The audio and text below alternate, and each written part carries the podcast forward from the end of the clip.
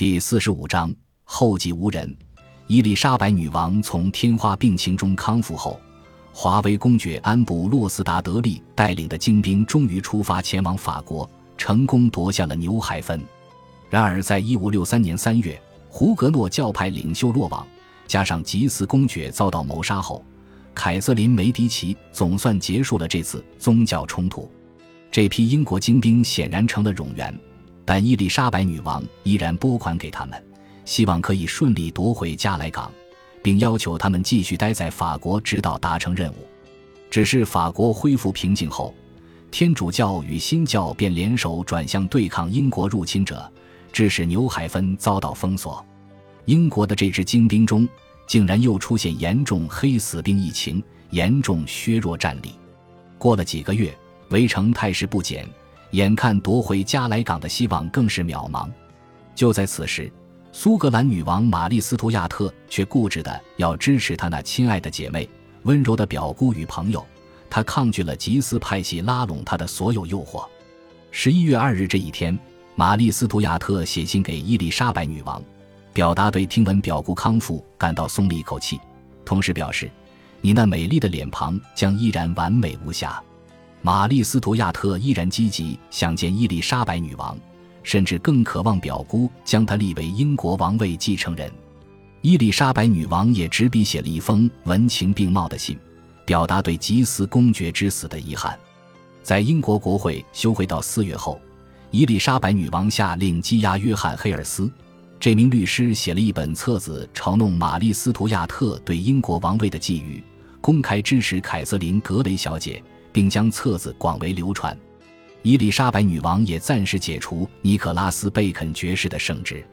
苏格兰大使威廉·梅特兰依然努力在为玛丽·斯图亚特争取成为玉立继承人一事。然而，伊丽莎白女王再清楚不过，王位继承权是棘手的问题。王位继承权不是她能用来册封他人的礼物，这是攸关英国法纪的权利。而且，就如同我们所见。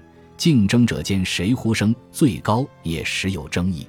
若要英国国会接受苏格兰女王玛丽·斯图亚特为伊丽莎白女王的继承人，首先玛丽·斯图亚特就必须先表现出关心英国利益的态度。但她的婚姻关系到目前为止对此毫无帮助。伊丽莎白女王不住地向塞西尔抱怨，针对玛丽·斯图亚特与英国王位继承权的问题，她仿佛身在迷宫中。根本不知道该选哪条路好，但塞西尔也无法安抚他。伊丽莎白女王非常清楚玛丽·斯图亚特的天主教倾向，致使塞西尔完全无法信任他。然而，塞西尔曾警告过他，若将这个表亲完全从继承权上除名，最后两国只能走向战争这条路。塞西尔最不受欢迎的建议，就是要伊丽莎白女王尽快成婚。由于对那残酷的性格完全不知情，玛丽·斯图亚特依然希望能与唐卡罗王子缔结姻亲。英国方面则将此举视为与英国利益不符。伊丽莎白女王最大的期望，就是让玛丽·斯图亚特嫁给忠贞不二的英国子民。大约就在此时，她首度提出让罗伯特·达德利与苏格兰女王结婚的念头。一开始，这似乎是要报复她煽动国会向她施压。要他尽速结婚的手段，但随后他开始发现这件事情的重要，于是认真以对。这件事并不如想象中荒谬。若要说在北部的邻邦促进英国利益，达德利是伊丽莎白女王唯一能信任的人。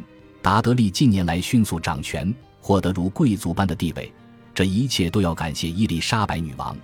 而且，就算他对女王并非出于爱情，也不可能忘记这个他曾动心过的女人。达德利渴望成为统治者，而且特别喜欢红头发的女人。只要玛丽·斯图亚特嫁给了他，就等于是在欧洲的婚姻市场上出局，外国势力介入苏格兰政治的可能性也就退去大半，英格兰与苏格兰的邦谊便可更进一步。达德利身为新教徒，加尔文教派自然愿意接受他，他们自然就能好好观察苏格兰天主教派的一举一动。唯一的坏处。当然，就是伊丽莎白女王得要放弃达德利，但眼下看来，她似乎已经准备好终生独身。虽然与达德利断绝关系并不容易，但只要坚信这样对她和英国都好，就比较容易说服自己。更重要的是，王室联姻协商需要一段时间，不哈数年也要好几个月。对于两国间的关系，大多数人的观点都与伊丽莎白女王不同。只有瑟西尔明了让玛丽斯图亚特与达德利成婚能带来的益处。对塞西尔个人而言，他巴不得达德利离得越远越好，因此非常支持这个计划。在一五六三年的春天，伊丽莎白女王首度向梅特兰大使提及此事。在一次单独会晤的过程中，女王突然脱口而出，表示想要提出一个人选与她的女主公成婚。此人天生风度翩翩，若她允诺下嫁，绝对会发现此人胜过任何欧洲诸侯。尴尬不已的梅特兰大师已然猜到这个人选，他想要把他当作贵族间的笑语，一笑置之。然而，他随即发现女王的态度非常认真，于是结结巴巴地表示这是伊丽莎白女王对女主公的赏识，才会愿意做出如此珍贵的赠与。然而，他非常明白，女主公绝对不希望将表姑身边带来如此欢喜与慰藉的人抢走，但要劝退伊丽莎白女王并不容易。女王表示很不幸，华威伯爵并不像他的弟弟如此俊帅，否则定让苏格兰女王玛丽斯图亚特与安布洛斯成婚，而自己则成为罗伯特达德利的太太。梅特兰大使则表示，女王陛下还是可以下嫁达德利，等到女王陛下盟主宠召时，便可将英国王位与亲王留给苏格兰女王继承。这样一来，罗伯特达德利便能让其中一人。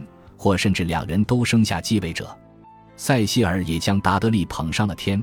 他写信给梅特兰大师表示，罗伯特达德利出身贵族世家，不受任何出身尊贵者时有的诱惑所蒙蔽，性格优良，身家丰厚，与王子可拟。此说仅出于尊敬，而非要冒犯任何贵族。但他绝对比任何贵族更好。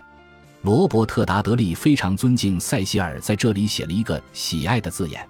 但后来又划掉女王，因此女王认为除此殊荣，实在没有什么能在册封馈赠给她了。梅特兰大使则私下认为，伊丽莎白女王强行推荐被他抛弃的爱人，还只是个平民，给苏格兰女王，这简直就是侮辱。尤其是各界普遍认为他背负着卖国贼与弑妻凶手的罪名。梅特兰大使回到苏格兰后。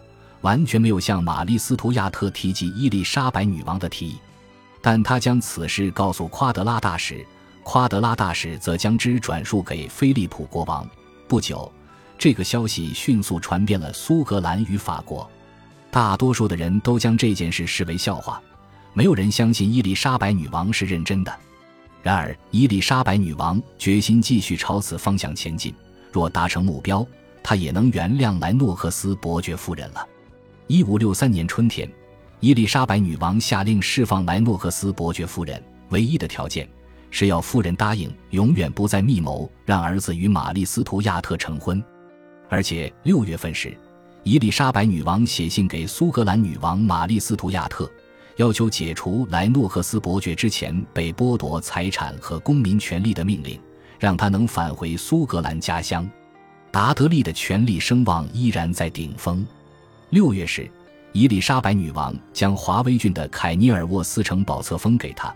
这是一个庞大的中世纪堡垒。十四世纪时，高特的约翰将它改造为华丽的宫殿。诺森伯兰公爵曾短暂拥有这座堡垒。达德利多年来一直盼望能将它要回来。现在他自己在乡间也有宅邸，就在哥哥安布洛斯的封地华威城堡南边五里处。得手后。罗伯特·达德利不浪费丁点时间，随即着手进行精美的计划，重新修缮、整顿凯尼尔沃斯城堡，以便用来为女王找乐子。整顿计划很长，还要再过十年，凯尼尔沃斯城堡才能接待女王。但它即将成为伊丽莎白女王麾下最华美的一座宫殿。尽管达德利享受着少数人才有的豪奢生活，他依然花费无度。他的骄傲。让他时时想要炫耀女王赐予的荣华富贵，让那些对他的权力垂涎不已的人全都围绕在他的身边。结果，与他合作的人与跟随他的人便增加了，让他形成了自己的小团体。对于不欢迎自己与不支持自己的人，达德利总是能敏感察觉。他总以迅雷不及掩耳的速度报复那些不报答恩赐的支持者，但对那些忠心耿耿的仆人则坚定不移又大方。华威伯爵安布洛斯达德利依然在纽海芬，努力在资源不足、部队又一并丛生、战斗力锐减的情形下与法国对抗。七月份，伊丽莎白女王同意，在别无选择的情形下，她只能将纽海芬拱手让给法国。但在英法双方协商的过程中，他的腿却遭到敌人以一记毛瑟枪击中。七月底，在面子尽失的状况下，英军撤离法国。华威伯爵总算回到英国，但他的腿永远无法复原，终生都得拄着拐杖行走。罗伯特·达德利特地南下普兹茅斯迎接他的哥哥，但女王却派了信差警告他，反国士兵身上带着黑死病疫情，可能传染给他。达德利违抗了女王的命令。当他见到因疼痛而卧床的哥哥安布洛斯时，伊丽莎白女王大为震怒，要求他不准回宫，以免带回传染病。感谢您的收听，喜欢别忘了订阅加关注，主页有更多精彩内容。